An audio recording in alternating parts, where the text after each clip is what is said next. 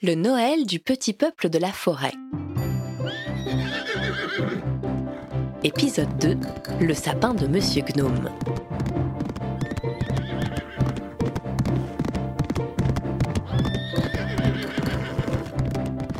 Accroché à la crinière de son beau cheval noir, notre lutin arrive en un rien de temps chez son voisin le gnome. Il habite à l'intérieur d'un petit rocher extrêmement bien décoré, derrière une forêt de minuscules champignons rouges à pois blancs. Gnome, gnome, ouvre-moi. Quoi? Qui est-ce? C'est moi, ton voisin, le lutin de la forêt. J'ai besoin de ton aide. Le temps presse. Le gnome sort sa tête ensommeillée de sa maison en pierre. Les gnomes ont en effet la particularité de traverser la roche comme nous, nous traversons l'air. Un pouvoir qui ne sert pas à grand-chose, mais qui en épate beaucoup. Mon ami le gnome, c'est la nuit de Noël. Eh oui, je sais bien. Eh bien, moi, je ne le savais pas. Je me suis complètement trompé dans les dates.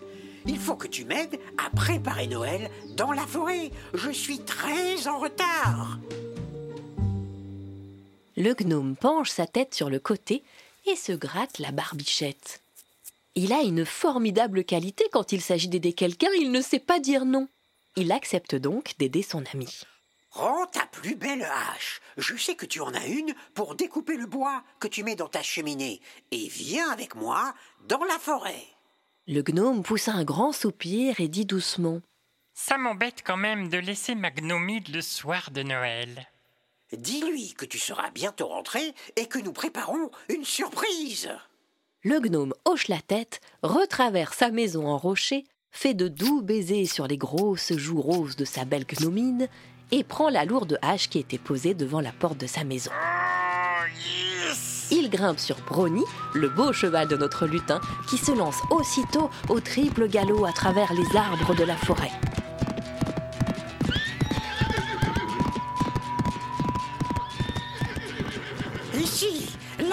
J'en vois. Arrête-toi, Brony.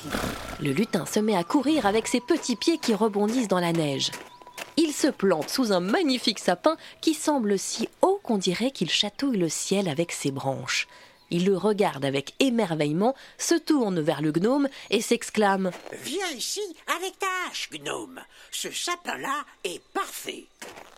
Le gnome descend de cheval avec colère et marche d'un pas rapide vers le lutin en pestant. Ah non, non, non Tu ne feras pas ça Monsieur Gnome s'approche du lutin, pose ses deux mains sur ses hanches et le regarde avec son regard le plus noir. Que se passe-t-il, gnome? Pourquoi as-tu l'air si en colère? Tu veux que je coupe un aussi beau sapin? Moi vivant Jamais Je suis le gardien de la forêt et de ses arbres. Le lutin le regarde avec étonnement. Il n'avait jamais vu les choses sous cet angle. Mais comment va-t-on faire pour fêter Noël sans sapin? Eh bien voyons, c'est évident. On va le fêter ici, sous ce magnifique sapin. N'est-ce pas l'endroit rêvé pour faire Noël? Regarde autour de toi. N'est-ce pas le décor idéal? Tu as raison, mon cher gnome. C'est une idée fantastique. Nous allons dire à tout le peuple de la forêt de venir fêter Noël ici. Veux-tu être le messager et dire à tout le monde de venir ici avant les douze coups de minuit? Le gnome accepte, mais il aura besoin de l'aide d'un de ses amis pour aller le plus vite possible. Il siffle entre ses doigts et aussitôt un petit oiseau, un beau rouge-gorge, apparaît. Le gnome enfouit sa tête dans les plumes toutes chaudes et lui parle dans une langue étrange. Le rouge-gorge hoche la tête et s'envole avec le gnome sur son dos. Rendez-vous ici, avant minuit, ami lutin.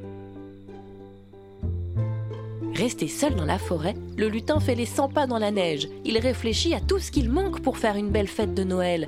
Il regarde le sapin et soulève son bonnet pour se gratter la tête.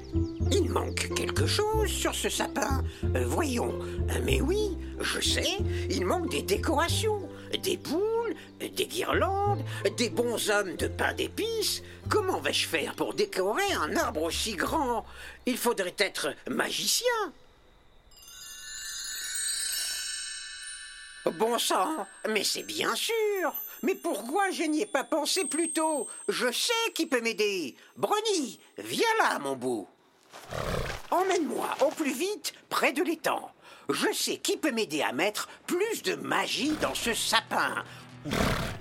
Au galop Et une fois de plus, Brownie s'élance au galop dans la forêt enneigée, son petit maître lutin solidement accroché à sa belle crinière noire.